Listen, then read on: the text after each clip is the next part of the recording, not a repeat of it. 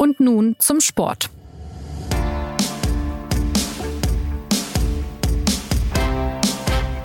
Herzlich willkommen zur neuen Folge des SZ Sport Podcasts. Der Fußball hat neue Weltmeisterin. Nach so vielen Versuchen haben es die Spanierinnen am Sonntag geschafft. Ein 1 zu 0 gegen die Europameisterin aus England hat den so lange ersehnten Titel gebracht. Und das, obwohl die Monate vor dem Turnier geprägt waren von einer Revolte einiger namhafter Spielerinnen und viel Missstimmung. Und selbst in den Momenten der Euphorie stand nicht nur ihre fußballerische Klasse im Fokus. Wir sprechen heute über das Finale, über die Bedeutung des spanischen WM-Siegs und über dieses Turnier an sich, das viel über die Entwicklung des Frauenfußballs weltweit gezeigt hat. Bevor er sich auf den Weg zum Flughafen von Sydney macht, haben wir Frank Hellmann noch ans Mikrofon bekommen, freier Mitarbeiter der Süddeutschen Zeitung. Hallo Frank. Hallo.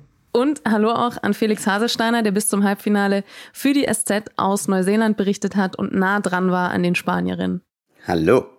Und ich sitze auch noch hier in Sydney und mache heute mal eine Mischung aus Fragen stellen und Antworten geben. Hallo auch von mir. Mein Name ist Anna Dreher. Frank, wir saßen gestern fast nebeneinander im früheren Olympiastadion Sydneys, gefüllt mit knapp 75.000 Zuschauern, die wie wir im Finale gesehen haben, das sehr unterhaltsam, sehr intensiv war. Und die Spanierinnen haben geschafft, was kaum jemandem gelungen ist, seit Sarina Wiegmann Trainerin der Engländerin ist.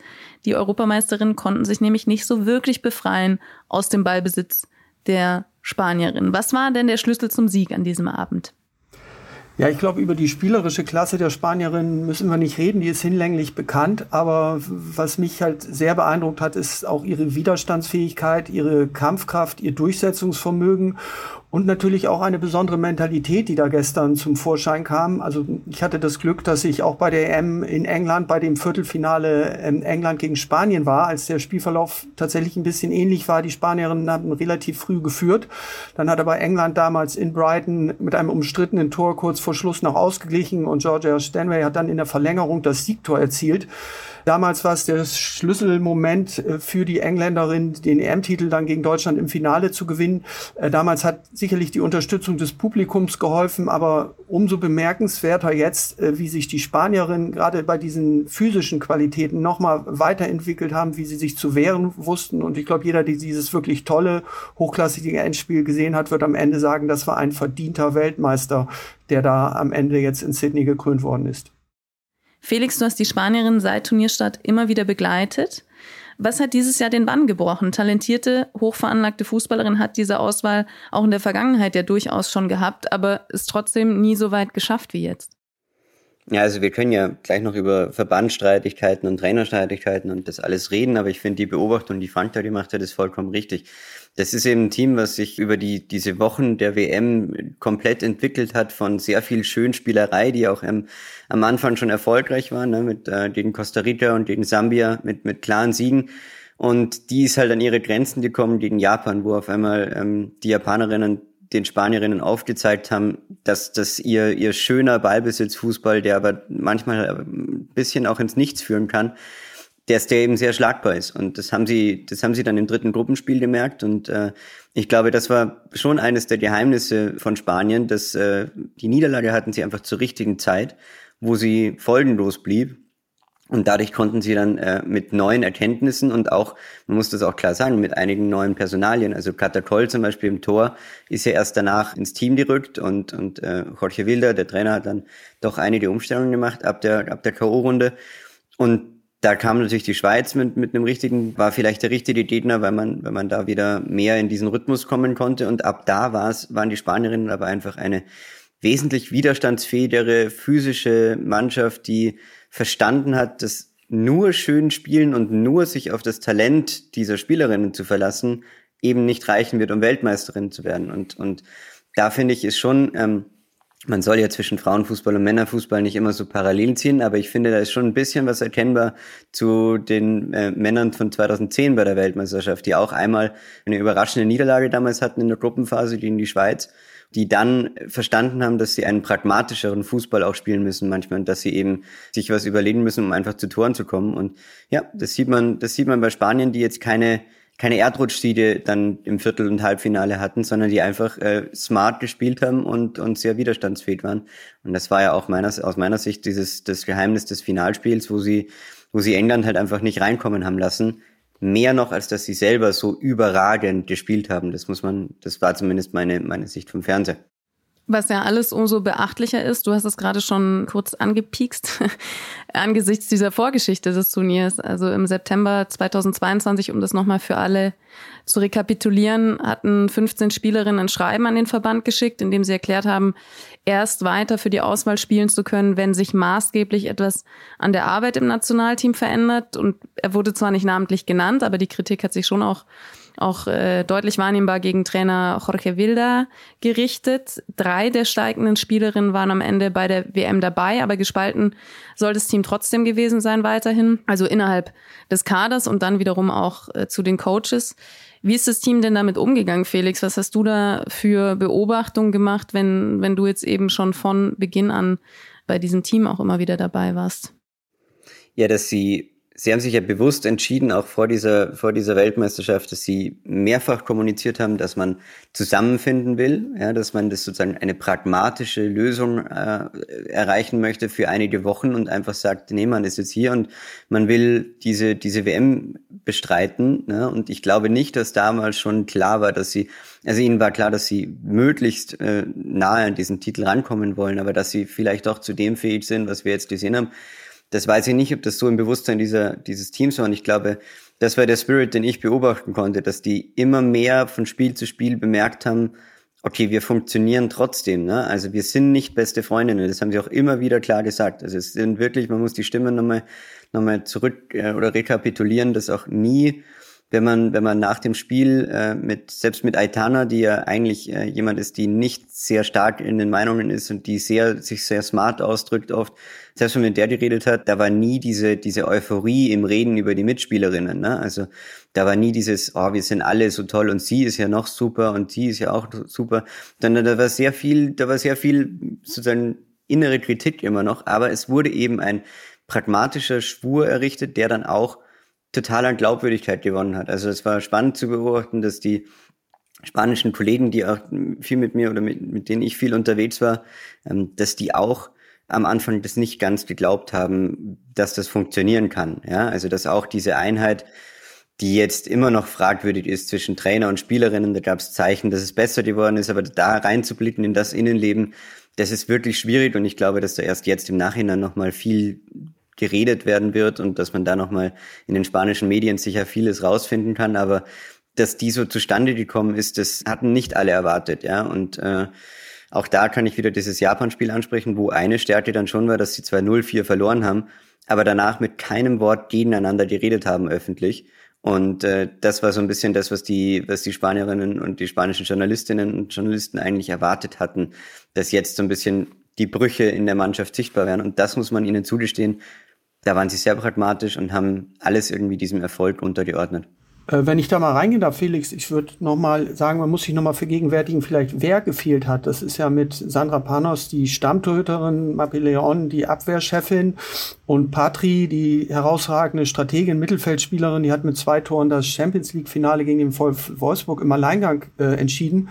Wir wollen diese Vergleiche mit Männerfußball nicht, aber ich habe mal es so bezeichnet, das wäre so, als wenn Joachim Löw bei der WM 2014 ohne Manuel Neuer, Jerome Boateng und Toni Kroos angetreten wäre, um mal den Stellenwert dieser drei Spielerinnen zu beschreiben und dass dann noch so viel nachkommt bei den Spanierinnen und du hast die Katakolle erwähnt, da wird eine 22-jährige Torhüterin einfach mal zum Achtelfinale äh, zum Länderspieldebüt verholfen. Dann haben wir im Mittelfeld die Theresa, die eigentlich, glaube ich, keiner so richtig auf dem Zettel hatte, die auch gestern wieder wirklich herausragendes Weltklasse-Spiel gemacht hat. Und wir haben natürlich die Salma Parolello, ich spreche sie hoffentlich richtig aus, also ich nenne sie einfach mal Salma, die ja die ja auch äh, ja fast die Sterne vom Himmel gespielt hat, die dann reinkommt. Äh, man jeder kennt jetzt ihre Geschichte, dass sie früher hätte auch Leichtathletin werden können, die gestern ausgezeichnet worden ist als als beste junge Spielerin des Turniers. Und wenn man diese drei Nummer sieht, die Torhüterin, die Mittelfeldspielerin und die Stürmerin, die sind, glaube ich, 22, 23 und 19 Jahre alt. Also da ist eine goldene Generation jetzt schon Weltmeisterin geworden, die noch zwei Turniere prägen können. Und es kommt ja nicht von ungefähr, dass Spanien eben auch U17 und U20 Weltmeister ist in dem Bereich und jetzt eben die Frauen. Also sie haben im Grunde drei Titel inne und, und dieser eine Stern, der jetzt am roten Trikot heftet. Ich glaube, da werden noch in den nächsten Jahren oder vielleicht wirklich im nächsten Jahrzehnt noch ein, zwei dazugestickt werden, werden können. Ja, das habe ich mich ja auch gefragt nach diesem Finale. Also haben wir jetzt hier, wie gesagt, gute Spielerin hatte Spanien schon immer. Jetzt ist endlich dieser Durchbruch gelungen. Sowas macht ja auch was, sowas setzt ja auch Kräfte und Glauben frei. Ob wir jetzt hier quasi den Start von einer Ära vielleicht beobachten konnten, wie ihn Spaniens Männer hatten, also mit EM-Sieg, ähm, mit WM-Sieg, mit wieder EM-Sieg von 2008 bis 2012. Wie schätzt du das ein, Frank? Es könnte so sein. Ich würde aber an der Stelle nochmal sagen, dass mir die Japanerin, und Felix hat es eben ja schon gut gesagt, die haben ja diesen Code geknackt, äh, ähnlich gut gefallen haben. Die sind dann eben im, äh, gegen Schweden auf einen Gegner getroffen, deren Körperlichkeit, deren Robustheit und vielleicht auch ja, bisschen Spielglück sie nicht gewachsen waren, würde ich auf eine Stufe stellen. Äh, natürlich ist die USA mit dem Fundus, mit dem Power und mit dem äh, auch Investment, was in dem Land und der Bedeutung des Frauenfußballs nie abzuschreiben, ich bin skeptisch, ob Deutschland dem noch folgen kann, äh, was da jetzt als Benchmark aufgeboten worden ist. Also die Spanier werden auf, sicherlich auf Jahre hin zumindest zu den Top 3, Top 4 Nationen in der Welt gehören und sicherlich bei Europameisterschaften oder vielleicht den nächsten Olympischen Spielen immer ein gewichtiges Wort mitsprechen. Da würde ich mal, das würde ich mal so, so auf jeden Fall festhalten als Prognose. Um in diesem Konflikt, über den wir geredet haben, noch konkret auf den Trainer zu kommen. Von Wilder heißt es, dass er Spielerinnen verboten haben soll, ihre Zimmertüren in Hotels abzuschließen, damit er nachschauen konnte, ob alle da waren. Die Rede war unter anderem von psychischem Druck und Kontrollzwang. Was ist es denn für ein Typ, der die Spanierin da zum ersten Titel geführt hat? Ja, es ist ein bisschen schwer zu durchschauen, ehrlich gesagt. Ähm, er ist jemand, der sich in der Öffentlichkeit und vor allem auf Pressekonferenzen sehr in so eine Showman-Rolle verzieht. Also das ist auch was, was man hört, wenn man, ich hatte jetzt kein persönliches Gespräch mit ihm, ähm, aber ähm, Kollegen, die, die eins hatten, sagen, dass er sich da auch mehr öffnet und dass er aber in dieser Öffentlichkeit sehr sein, sein Smile hat und sehr, also er gibt auch sehr unprätentiöse Antworten und lässt sich da wirklich gar nicht irgendwie bedrennen und mein Gott, diese Kritik, man, man kann das immer, glaube ich, sehr schwer einschätzen, ähm, wie viel davon wahr ist, aber äh, es ist auf jeden Fall erkennbar gewesen, dass, dass ähm, es muss da irgendwelche Vorfälle gegeben haben. Sonst äh, kann ich mir nicht vorstellen, dass die Spielerinnen aus dem Nichts einen, sieht man ja auch, taktisch eigentlich sehr guten Trainer doch so kritisieren und so lautstark fordern, dass, dass er nicht mehr ihr Trainer ist. Vor allem 15 ähm, Stück, ne? Und in der Dimension. Genau, vor allem also, 15 ja. Stück. Man, man muss natürlich auch bei den Las, äh, Las äh, 15 äh, Las 15. Muss, Las 15, genau, äh, muss man auch dazu sagen, dass ähm, die das beim FC Barcelona schon einmal gemacht haben in den Jahren zuvor. Also dass, dass eine ähnliche Gruppe sozusagen schon mal eine Revolte damals ähm, gestartet hat und damals aber erfolgreich war. Ne? Also damals sind sie beim, beim FC Barcelona erfolgreich darin gewesen, äh, ihren Trainer zu deinstallieren. Und daher kommt so ein bisschen dieser Revolten-Spirit. Ne? Und das ist schon auch, hat ein bisschen was Selbstzerstörerisches hat es schon auch, dass man sich da innerhalb eines Teams da so gegen den Trainer wendet. Aber um auf Wilder zurückzukommen, also er ist ähm, er ist ein sehr undurchdringbarer Typ, aber natürlich muss man auch anerkennen, dass er fußballerisch ähm, eine die richtige Entscheidung getroffen hat. Also Frank, du hast es ja gerade mit Teresa Avellera richtig angesprochen, die auch sehr stark seine Idee war. Und er hat sich sehr in diese Rolle gestellt und hat gesagt, sie kann das und hatte da sehr viel Selbstvertrauen schon vor dem Turnier. Was äh, ich glaube, ne, also spanische Experten kannten sie natürlich von Real Madrid, aber dass sie, dass sie auf diesem Niveau eine, eine solche Mannschaft und gerade auch Spielerinnen wie Aitana so den Rücken frei halten kann, das ist schon beeindruckend und das hat sie wirklich das gesamte Turnier über die Zeit. Ja, das finde ich ist, ist schon auch ist schon auch bemerkenswert. Ähm, und das ist das, was man ihm zugestehen würde, auch wenn ich nicht sagen würde, dass dieser äh, ganze Erfolg des WM-Titels jetzt äh, ein, ein Werk von Jorge Wilder ist. Ja, ich würde noch mal reingehen, Felix, zwei, zwei Beobachtungen, weil es ist tatsächlich, glaube ich, für uns Journalisten, denn auch gerade wenn wir nicht in Spanien leben und, und wohnen, äh, schwer da in dieses Binnenverhältnis wirklich reinzuschauen. Aber was natürlich gestern auffiel, und Anna, du hast es ja gestern auch äh, registriert, ist einfach der Schlussakkord nach Abpfiff. Minutenlang tanzen die Trainer, Helfer, Betreuer an der Seitenlinie. Es waren überwiegend, glaube ich, Männer oder fast nur Männer, während die Spielerin, ich glaube, gefühlt 70, 80 Meter weiter am 11-Meter-Punkt einen riesigen Haufen gebildet haben. Das war keine Sequenz, die nur einige Sekunden anhielt, sondern gefühlt mehrere Minuten. Also hier die naja, Männer. Und vor allem und nach, diesen, nach diesem Haufen sind sie ja auch noch geschlossen Richtung Mittelkreis gegangen, die Spielerin. Und da waren die, da war der Staff, da waren die Trainer auch noch nicht eingebunden. Ja, genau. Also so, sowas habe ich wirklich selten erlebt und das, diese Distanz, die war eben, eben fühlbar. Und als zweite Beobachtung gebe ich nochmal rein eine Pressekonferenz nach einem Gewinn einer Weltmeisterschaft. Also erinnere ich mich an Jill Ellis sowohl in Vancouver 2015 als auch 2019 in Lyon hat die, glaube ich, keine drei, vier Minuten ruhig gesessen, weil dann kam Megan Rapinoe, Alex Morgan und der ganze Tross reingestürmt mit irgendwie bewaffnet Sekt, Bier oder Wasserflaschen und dann wurde die Trainerin nass gemacht und wir kennen diese Bilder alle nach gewonnenen Pokalfinals oder auch nach Meisterschaften, passiert dann sogar beim FC Bayern. Dann wird halt der Trainer auch nochmal quasi gehuldigt vor aller Öffentlichkeit. Das ist im Grunde ein festes Ritual, was sich, was sich eigentlich nach Titeln immer abspielt. Davon war gestern weit und breit nicht zu sehen. Es gab, glaube ich, zwei, drei dem Trainer zugeneigte Journalisten, Journalisten, die ihn dann noch umarmt haben, aber es wirkte schon so ein bisschen, ja, für einen Weltmeistertrainer ein bisschen trostlos. Also auch das sind so einfach Beobachtungen, wo wir merken können, da ist eine Distanz spürbar, aber Felix, du hast das prima gesagt. Sie haben einen pragmatischen Schwur errichtet und man muss ja vielleicht sich nicht immer verstehen, kennt man vielleicht auch im, manch, manch einer im Beruf, wenn das Ergebnis oder die Arbeit dann stimmt und das richtige Resultat herauskommt, dann kann auch eben vielleicht fehlende Harmonie wettgemacht werden und das ist ja den Spanierinnen auf jeden Fall gelungen und daran können wir, glaube ich, auch nicht deuteln. Das Ergebnis ist einfach toll und auch das Spiel ist toll, was wir gesehen haben. Wobei es schon eine Szene gab, in der die Spielerinnen äh, Wilder in die Luft äh, geworfen haben. Das fand ich schon bemerkenswert. Ich habe jetzt nicht gesehen, ob da alle dabei waren. Diesen einen Moment gab es schon, aber insgesamt überwiegt äh, genau das, was du beschrieben hast, Frank. Also diese schon deutliche Distanz, die sich ja auch übers Turnier hinweggezogen hat.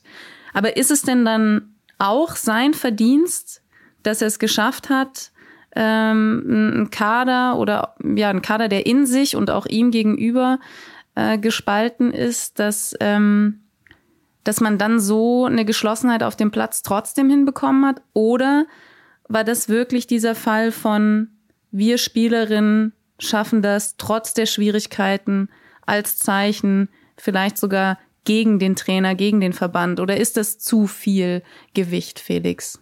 Na, ich glaube, dass es sehr stark die Spielerinnen waren. Also, dass die als Einheit zusammengefunden haben, war die, war die wirklich bemerkenswerte Geschichte der WM für mich. Und ich glaube, dass die, dass sie halt ihren Trainer sozusagen notwendigerweise akzeptiert haben, als dass, da können wir jetzt keine andere Lösung finden. Und das ist jetzt der, der Mensch, der uns äh, anleiten wird von außen und ich glaube trotzdem, dass, dass, dass das das Werk der Spielerinnen ist und das sollte man auch klar so benennen, weil man, man, man hat ja auch immer wieder kritisiert, äh, was Wilder teilweise ähm, macht. Und er hat auch teilweise, muss man sagen, ähm, schon auch schlechte Wechsel zum Beispiel äh, fabriziert. Also ich fand auch gestern zum Beispiel, fand ich, äh, fand ich sehr spannend, dass da so diese, diese Einwechslung von Euhane dann die habe ich nicht wirklich verstanden. Die hat auch Spanien nicht besser gemacht für die letzte Viertelstunde, fand ich, äh, mit einer zusätzlichen Außenverteidigerin zu spielen. Er hat einmal im, im Turnierverlauf äh, gegen, gegen die Niederlande hat er das ganze Thema sowieso in Frage gebracht, dass er kurz vor äh, Ende der regulären Spielzeit Aitana ausgewechselt hat, was dann dazu geführt hat, dass sie die Verlängerung ohne ihre beste Spielerin spielen mussten. Also es gibt sozusagen fußballerisch gesprochen schon auch Kritikpunkte an, an Wilder und äh, die, die sollte man natürlich genauso benennen. Und ich glaube trotzdem, dass einfach diese, diese Spielerinnen waren unheimlich talentiert. Das hat man gemerkt, die haben total zueinander gefunden und sie haben sich in ihrem System dann irgendwie äh, eingelebt und, und äh, da verstanden, worum es geht. Und das würde ich wirklich den, den Spielerinnen zuschreiben und nicht so stark dem Trainer. Aber Felix, ich würde mal da entgegenwenden, dass natürlich der Trainer allein mit der Torhüterin, wir haben schon mal drüber gesprochen, ich meine, du tauschst zum Achtelfinale, zum Beginn der K.O.-Runde die Torhüterin und nimmst eine 22-Jährige rein, die noch kein Länderspiel gemacht hat. Also das zeugt ja zum einen vom, also von einer Überzeugung, die der Trainer mitgebracht hat. Und diese Maßnahme, wenn ich gestern die Ausstrahlung von der Kater sehe, dann hat mir das einfach hervorragend gefallen, wie sie bei, bei hohen Bällen zugegriffen hat. Also das ist eine Trainerentscheidung. Wir haben über die Theresa im Mittelfeld schon mal gesprochen. Also so ganz falsch hat er mit seinen Maßnahmen nicht gelegen. Und der Umgang mit Weltfußballern Alexi Putellas, die in einem WM-Finale Weltfußballern draußen zu lassen, was natürlich nachvollziehbar war, weil sie nicht prägend war. Aber ich glaube, es gibt, hätte viele Trainerinnen gegeben und ich nenne mal einfach Martina Voss-Tecklenburg. Ich glaube, die hätte Anna Alexandra Popp immer festgehalten, auch wenn sie angeschlagen gewesen wäre. Dieser Trainer hat sich was getraut, hat auf die Jugend gesetzt, auf, auf Schlüsselpositionen und lag damit richtig. Also das würde ich jetzt dem Da mal auf jeden Fall ähm, als, als Pluspunkt ans Revers heften. Aber, aber du hast sicherlich da auch nicht Unrecht. Ne? Nein, es ist total lustig, Frank, weil das ist ja genau das Interessante, wenn man Spanien, so wie ich über die letzten Wochen verfolgt hat, dann merkst du einfach, es gibt zwei Seiten. Es gibt wirklich zwei Seiten, auch unter den Journalisten. Gut, das kennen wir in Spanien ja eh, dass es sozusagen äh, historisch gesehen immer eher die Barcelona-Journalisten gibt und die Real Madrid-Journalisten. Aber es ist in dem Fall auch so, dass es wirklich ein Pro-Wilder-Camp gibt und ein Contra-Wilder-Camp und äh, so richtig ähm, zusammenkommen beide nicht. Und, und äh, das sind diese, das sind dieses, dieses irrsinnig gespaltene Verhältnis, was ich in der, in der Form wirklich noch nie erlebt habe. Und das konterkariert auch komplett die anderen Teams, gegen die sie gespielt haben. Also Schweden zum Beispiel, die komplette Einheit waren. Ähm, Japan, wo, wo kein schlechtes Wort übereinander fiel. Äh, selbst die Schweiz, selbst, äh, also es ist wirklich eigentlich ein Gegenmove zu, zu den Erfahrungen, die wir sonst bei dieser WM gemacht haben.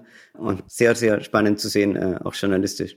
Was bei all dem, über das wir jetzt schon gesprochen haben, nach der Siegerehrung jetzt noch zusätzlich hochkocht, ist das Verhalten von Wilder Unterstützer Luis Rubiales, Präsident des spanischen Fußballverbandes. Er hat äh, Gianni Amoso eng an sich gedrückt bei der Siegerehrung und sie auf den Mund geküsst. Später kam er noch zum Team und sagte, der Verband spendiere den ganzen Nationalspielerinnen Ibiza-Reise und dass er dort Hermoso heiraten werde. Und es war alles sehr skurril, sehr übergriffig, sehr, sehr fehlverhaltend. Äh, Rubiales spielt es runter als Zeichen der Sympathie. Hermoso hat dann in der ersten Reaktion schon gesagt, dass ihr das unangenehm war. Die offizielle Sprachregelung war dann wieder eine andere. Da wird sie eher zitiert im Sinne von, das ist alles okay. Da gibt es also keine Anzeichen dafür, dass, dass dieses Verhalten von Rubiales irgendwelche Konsequenzen haben wird. Es ist sehr spannend tatsächlich, das zu beobachten, weil man muss ja auch immer noch an diese Las Quince-Proteste erinnern, die sich implizit gegen Jorge Wilder gerichtet haben, aber eigentlich waren sie eine Forderung an den Verband und damit ganz direkt an Luis Rubiales, wo es ja auch viel darum ging, dass die Bedingungen nicht gestimmt haben, dass der Verband sich nicht darum gesorgt hat, was die Spielerinnen eigentlich wollen. Ehrlich gesagt, diese Momente gab es auch in Neuseeland, wo sie, wir hatten ja die Quartiergeschichte, dass sie in Palmerston North, einem sehr, sehr kleinen Ort in Neuseeland waren, mit einem wirklich absurd schlechten Hotel. Das habe ich so noch nicht erlebt, dass eine WM-Mannschaft in so einer Unterkunft äh, ist für einige Wochen. Diese ganzen Geschichten hatte man schon und deshalb ich habe gestern noch ein paar Zuschriften bekommen, auch warum denn der Verbandspräsident sich das überhaupt leisten kann, die Spielerinnen so zu herzen und warum die da nicht sozusagen einen Widerstand auch in dem Moment zeigen. Ich glaube, dass sie in dem Moment einfach chancenlos waren und gerade das finde ich das Unglaubliche an der Geschichte, dass man klar sieht, dass jemand wie Luis Rubiales, ein sehr, sehr mächtiger Mann im spanischen Fußball, diese Situation eiskalt ausnutzt, weil er halt weiß, dass die Spielerinnen in dem Moment, wo sie gerade diesen Pokal bekommen werden, ich glaube, dass es denen einfach herzlich egal ist, wie, der, wie sie da jetzt gehandhabt werden und dass er sie ein bisschen über, überrascht hat mit dieser. Gut, egal wird sie nicht gewesen Küssen sein, aber. Na, ich glaube, es war ihnen nicht egal, aber in dem Moment, glaube ich, konnten sie jetzt nicht den Widerstand zeigen. Ne? Also man muss sich das ja vorstellen, was sollen sie jetzt machen in der in der Sekunde, wo wo ihnen der Präsident da auf öffentlicher Bühne ähm, gratuliert. Und ich glaube, das ist einfach schon äh, dass da eine, eine strukturelle Problematik vorliegt, weil ich kann nur beobachten oder ich kann nur meine Beobachtung teilen, dass nach dem Halbfinale, als es eine Situation gab in der in der Mixzone, wo wir, wo wir Interviews führen mit den Spielerinnen, wo ähm, die spanischen Kollegen schon alle weg waren und nur noch Irene Paredes und Aitana Bomati bei uns gestanden sind, bei den internationalen Journalisten. Und äh, da ist auf einmal ist äh, Rubiales von hinten an denen vorbeigegangen und hat ihnen von hinten äh, sozusagen um die Hüfte gegriffen und einen ganz langen Kuss auf die Wange gegeben, während wir mit ihnen die Interviews geführt haben. Und ich habe sowas noch nicht erlebt. Die amerikanischen Kolleginnen, die neben mir waren, waren auch völlig überrascht und man hat es auch in den Spielerinnen Gesichtern gesehen, dass sie in dem Moment total unangenehm berührt waren, aber professionell genug, um jetzt nicht dieses Interview mhm. abzubrechen oder irgendwie mhm. zu gehen. Ne? Und das ist einfach diese, das ist das Schlimmste, dass, dass diese, diese Misogynie in, in der, in der Hinsicht zu sehen war, dass du ausnutzt, dass da junge Frauen in der Sekunde, wo sie ihren größten Triumph hatten, sich mit solchen Themen beschäftigen müssen. Und ich finde es absolut gerechtfertigt, dass das jetzt gerade eine weltweite Geschichte wird, wie dieser Typ seine Spielerinnen ähm, nach dem, nach dem ähm, Sieg da herzt und dass das sozusagen eine, eine große, große Story wird. Und ich bin sehr gespannt, wie das den Protest auch jetzt verändern wird, der danach ja wieder kommen wird. Ich habe mir die Szene natürlich auch mehrfach angesehen und man muss, wenn man das nochmal quasi aufdrödelt, dann war es ja so, dass erst Letizia da mit ihrer Tochter Sophia quasi die Medaillenübergabe gemacht hat. Und also die Königin, der, für die, die nicht so adelshausfest genau, sind. genau. Und dann stand da der Verbandspräsident und der hat tatsächlich ja die Jenny Hermoso hat sie mit beiden Händen am Kopf gefasst, den Kopf quasi zu sich rangeführt und diesen Kuss wirklich erzwungen. Da war also nichts Freiwilliges bei. Die erste Aussage ist ja eindeutig, ich finde, es, es geht einfach überhaupt nicht. Es ist schon, schon, es ist eigentlich ekelhaft. Und man, man denkt eigentlich, warum wird nicht die Bühne bei einer Weltmeisterschaft denen überlassen, denen diese Bühne gehört, den Protagonisten, weil ich sag mal jetzt der Scheich äh, Emir von Katar, der Herr Tamani hat das ja eben äh, auch gemacht. Gut, der hat Lionel Messi da einen schwarzen Umhang mit goldenem Rand, diesen Bischt umgehangen, aber hat im Grunde die Bühne da auch missbraucht auf eine andere Art. Aber jetzt kann man sich fragen, was schlimmer ist. Da finde ich im Grunde das, was Luis Rubales gemacht hat, fast noch dreister und eigentlich ja, in der eindeutig. Außenwirkung noch, noch, noch, noch verheerender. Ja, ne? absolut. Also, und, und wenn ich jetzt von Felix das höre, dass das auch in der Mixzone da passiert ist, ja, müsste eigentlich einen Aufschrei geben. Das Problem, glaube ich, wird, wird sein, dass es vielleicht diese, diese Macho-Kultur im spanischen Fußballverband und darauf deutet das alles hin, eben schon länger gelebt wird. Und auch dieser Protest, ich sage, wir können nicht hinter alle Kulissen gucken.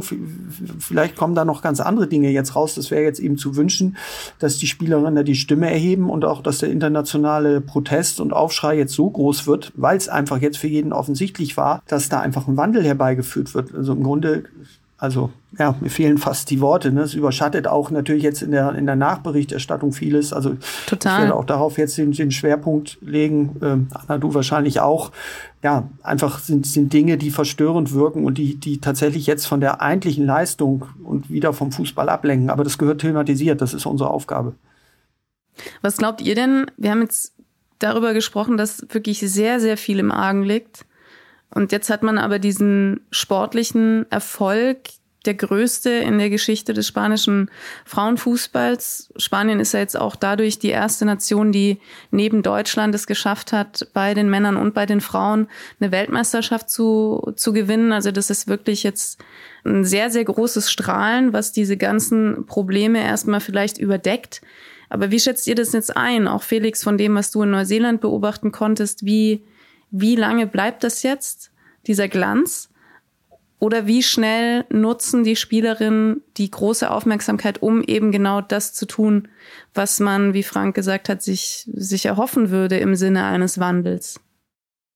Ich glaube, dass, äh, also vor dem, vor dem Finale hatte ich gedacht, dass es einige Tage bis Wochen dauern wird, bis die Themen nochmal aufkommen, die sie eigentlich gefordert haben, weil ich habe es in meinem äh, Text zum Finale geschrieben. Es war schon interessant, auch von Aitana den, den Satz zu hören, dass eben im Siegesfall der Protest noch viel oder dass man noch viel mehr umsetzen kann. Ja, das hat sie so ein bisschen kryptisch formuliert.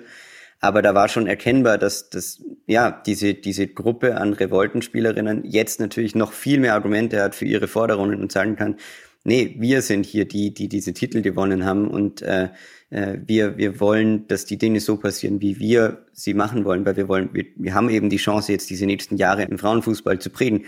Und ich glaube, dass jetzt äh, das alles noch viel schneller gehen wird, wenn ihr mich fragt. Das ist jetzt ein bisschen in die Zukunft gesprochen, aber ich glaube, dass diese Szene mit Rubiales ähm, eindeutig gezeigt hat, äh, wo die Themen in Spanien liegen und was vielleicht, das war ein, ein glaube ich, schon ein Einblick für die, für die Weltbühne äh, in eine gewisse Kultur im Verband. Und ich glaube, dass die, die Spielerinnen, so wie ich sie einschätze und so wortstark, wie sie waren und wie sie auch sich während des Turniers gegeben haben, kann ich mir sehr gut vorstellen, dass sie sich relativ schnell dazu auch äußern und sagen, ihr habt gesehen, wie dieser Verbandspräsident mit uns umgeht. Das ist nicht das einzige Mal und äh, wir erwarten da einen, einen, einen, einen Wandel und, und fordern noch ein. Und ja, ich kann mir das sehr gut vorstellen, dass das Thema äh, bei Spanien jetzt nochmal wirklich auch äh, aufgearbeitet wird. Und ich fände es auch eigentlich absolut richtig, dass darüber, dass darüber intern und extern äh, klar gesprochen wird. Wenn wir davon jetzt noch mal ein bisschen wegkommen, was bedeutet denn dieser Titel an sich für den spanischen, aber auch für den europäischen Fußball? Das war jetzt ein rein europäisches Finale. Bei den Halbfinals war noch Australien, die Gastgeberin, überraschend dabei. Aber ansonsten könnte man jetzt das auch so interpretieren, dass das, dass das die Stärke des europäischen Fußballs zeigt. Absolut. Ich würde mal da tatsächlich drauf eingehen, was Gianni Infantino, dem ich sonst wirklich in vielen Dingen nicht zustimme, aber was, was er natürlich, glaube ich, richtig geschlussfolgert hat. Im Grunde war es ein Bewerbungsschreiben auch der Champions League, der Women's Champions League, die ja vor zwei Jahren in diesem neuen Format, da war ja die Nadine Kessler, Abteilungsleiterin bei der UEFA für den Frauenfußball maßgeblich äh, mit zuständig. Und sie hat da einfach ein Wettbewerbsformat geschaffen, bei dem eben Vereine wie der FC Barcelona, VfL Wolfsburg, FC Arsenal, FC Chelsea eben auf höchstem Niveau gefordert werden viele Spielerinnen auch jetzt zum Beispiel aus Australien, aus Schweden äh, spielen in dieser englischen Profiliga, die einfach die Spielerinnen Woche für Woche da auch Höchstleistung abfordert. Es ist ein prof absolut professionelles Setting da in den Vereinen mit, mit einfach toller medizinischer Betreuung. Das hat ja auch Melanie Leupolz oft genug erzählt, äh, wie viel dort gemacht wird und, und auch die spanischen Spielerinnen, die ja überwiegend eben aus dem Topverein FC Barcelona oder Real Madrid, Atletico Madrid kommen, genießen das natürlich auch. Und da haben sie natürlich gegenüber anderen Nationen, auch wie zum Beispiel Japan, wo, wo eben viele noch in der Heimat spielen, einen riesigen Vorteil, weil sie eben einem, im Alltag auf einem anderen Niveau sowohl trainieren als auch spielen. Und wenn diese Lücke vielleicht nicht geschlossen wird, in Amerika besteht das natürlich auch für die US-Spielerin, aber dann haben es andere Nationen umso schwieriger. Und darauf hat Infantino ja äh, aufmerksam gemacht, dass er sich da eben mehr Wettbewerb wünscht. Das ist natürlich schwierig, das in äh, afrikanischen oder insbesondere auch asiatischen Ländern überall umzusetzen. Aber Europa hat da natürlich einen großen Vorteil und der kam eigentlich bei diesem Turnier jetzt doch sehr, sehr stark raus und vielleicht auch mit Spanien, England eben die Mannschaften auch im Finale, wo eben die Vereinsmannschaften auch den Ton angeben. Wie ist denn diese WM insgesamt einzuordnen? Also jetzt mal unabhängig von dem Titel, sondern dieses Turnier an sich. Äh, es gab ja neue Bestmarken bei den Zuschauern in Stadien, in diversen Ländern auch, auch TV-Rekordquoten mit 32 Nationen, so viele Teilnehmer wie nie was aber umgekehrt nicht zu dieser Befürchtung äh, geführt hat, dass das Niveau schlechter wird. Im Gegenteil, man hat die vermeintlich kleinen Nationen gesehen, die es bis ins Achtelfinale und, und weiter geschafft haben und die vermeintlich großen wie die USA, wie Brasilien, wie Kanada, wie Deutschland, die überraschend früh gescheitert sind. Frank, und du warst ja jetzt schon auch bei einigen Turnieren. Für den Felix war es das erste Turnier, aber wenn, wenn ihr beide eure Einschätzung geben könntet, äh, würde mich das mal interessieren, wie ihr dieses Turnier einordnet für den Frauenfußball, für den Fußball insgesamt. Also ich würde auf jeden Fall vom ganz großen Erfolg sprechen. Ich gehörte auch zu den Skeptikern der Ausweitung, muss aber sagen, es, es war genau richtig. Du hast es ja äh, schon gesagt, es gab viele Überraschungen, ähm, an, an, die einfach vorher keiner geglaubt hat. Wenn wir einfach diese deutsche Gruppe nehmen, dann war für jeden, glaube ich, 99 Prozent auch der internationalen Experten klar, dass Deutschland da weiterkommt und dann bleiben sie da hängen.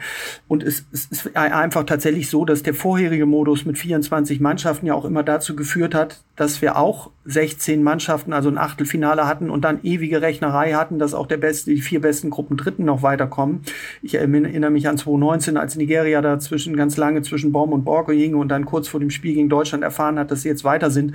Also mit diesen Gruppen Dritten, da ist eigentlich keiner geholfen. Dann ist einfach dieser Modus mit 32 Mannschaften, wo dann eben klar ist, die zwei Besten kommen weiter deutlich besser was ich von dieser WM einfach noch mitnehme, und das geht einfach dann über diese Zahlen hinaus, ist einfach dieses nicht messbare Gefühl an Zufriedenheit, an Freundlichkeit, an Gelassenheit, an Friedfertigkeit, Fröhlichkeit, was insbesondere hier in Australien zu besichtigen war. Und das war ein bisschen, ein bisschen fast unabhängig von den Matildas. Die haben natürlich hier eine einmalige Märchengeschichte geschrieben, aber dieses Turnier hat einen, einen besonderen Charakter gehabt mit dem vollen Stadion. Die Australier sind unheimlich sportbegeistert. Äh, sie sind interessiert. Sie sind auch einfach gegenüber Gästen einfach unheimlich willkommen. Das ist ja nicht um, umsonst die Auswandererland Nummer eins bei vielen, weil man sich hier einfach wohlfühlt. Und das hat abgefärbt in dieses Turnier hinein. Sie begreifen den Sport, glaube ich, generell als Unterhaltung Unterhaltungsfaktor, aber sie nehmen den Sport eben nicht so wichtig. Und gerade dem Fußball haben wir viele negative Beispiele, Männerfußball, insbesondere auch in der Bundesliga. Da geht es dann vermeintlich um Leben und Tod. Und das hier war einfach eine nette Abwechslung, war eine fröhliche Unterhaltung. Das war eben Fußball, das war Sport im ursprünglichen Sinne. Und dann war aber auch gut. Und dann ist man nach Hause gegangen, hat sich wieder anderen Themen gewidmet. Und dieser insgesamt, dieser faire Sportsgeist, der hat gerade in Australien, davon kann ich ja reden, dieses Turnier über, überwölbt. Und das ja, erzeugt bei mir gerade, wenn ich diese Sätze sage, hier auch Gänsehaut. Das ist was, was ich mit nach Hause nehme und was ich, was ich wirklich als insgesamt bereichernd empfunden habe. Und davon, das wäre so mein Schlusswort, würde ich mir einiges für die M 2024 im nächsten Sommer in Deutschland wünschen. Philipp Lahm hat da einen schönen Gastbeitrag geschrieben. Der hat das, glaube ich, auch beobachtet. Und das wäre so meine Botschaft von dieser WM, dass wir diese Errungenschaften nicht vergessen, dass wir den, den Sport und gerade den Fußball als schönste Nebensache behandeln, aber eben nicht als Hauptsache. Und, und das hat, glaube ich, Australien in einer besonderen Weise vorgemacht, äh, die, die tatsächlich beispielhaft ist und, und die als Vermächtnis für mich von dieser Frauen-WM bleibt. Und Felix, bevor du, bevor du antwortest, weil Frank, du ja schon sehr lange auch den Frauenfußball begleitest, wenn du es jetzt auf diese Sparte explizit bemeinst? Also was, wie, wie würdest du da dieses Turnier einordnen von der Dimension her, vom sportlichen Niveau und so weiter? Ja, das war nochmal ein, ein Meilenstein. Ich habe mir jetzt zum Beispiel die Passquoten auch nochmal angeguckt. Sie sind also signifikant angestiegen nochmal bei diesem Turnier. Das ist dann schon ein Zeichen von Qualität, technisch, taktisch, vor allen Dingen auch athletisch, körperlich. Ich erinnere mich da ans Öffnungsspiel, was ich gesehen habe, Australien gegen Irland, wo ich einfach vom ersten Spiel gedacht habe, hui, das geht hier aber ab. Das geht hier zur Sache, wie es früher einfach äh, in Zweikämpfen nicht zur Sache ging. Also da haben alle Mannschaften großen Schritt nach vorne gemacht. Wir haben die afrikanischen Teilnehmer gesehen, drei Mannschaften im Achtelfinale. Das war tatsächlich ein, ein Wendepunkt. Auch da hat Infantino dann noch vielleicht ein zweites Mal recht, als er das in seiner Bilanz gesagt hat.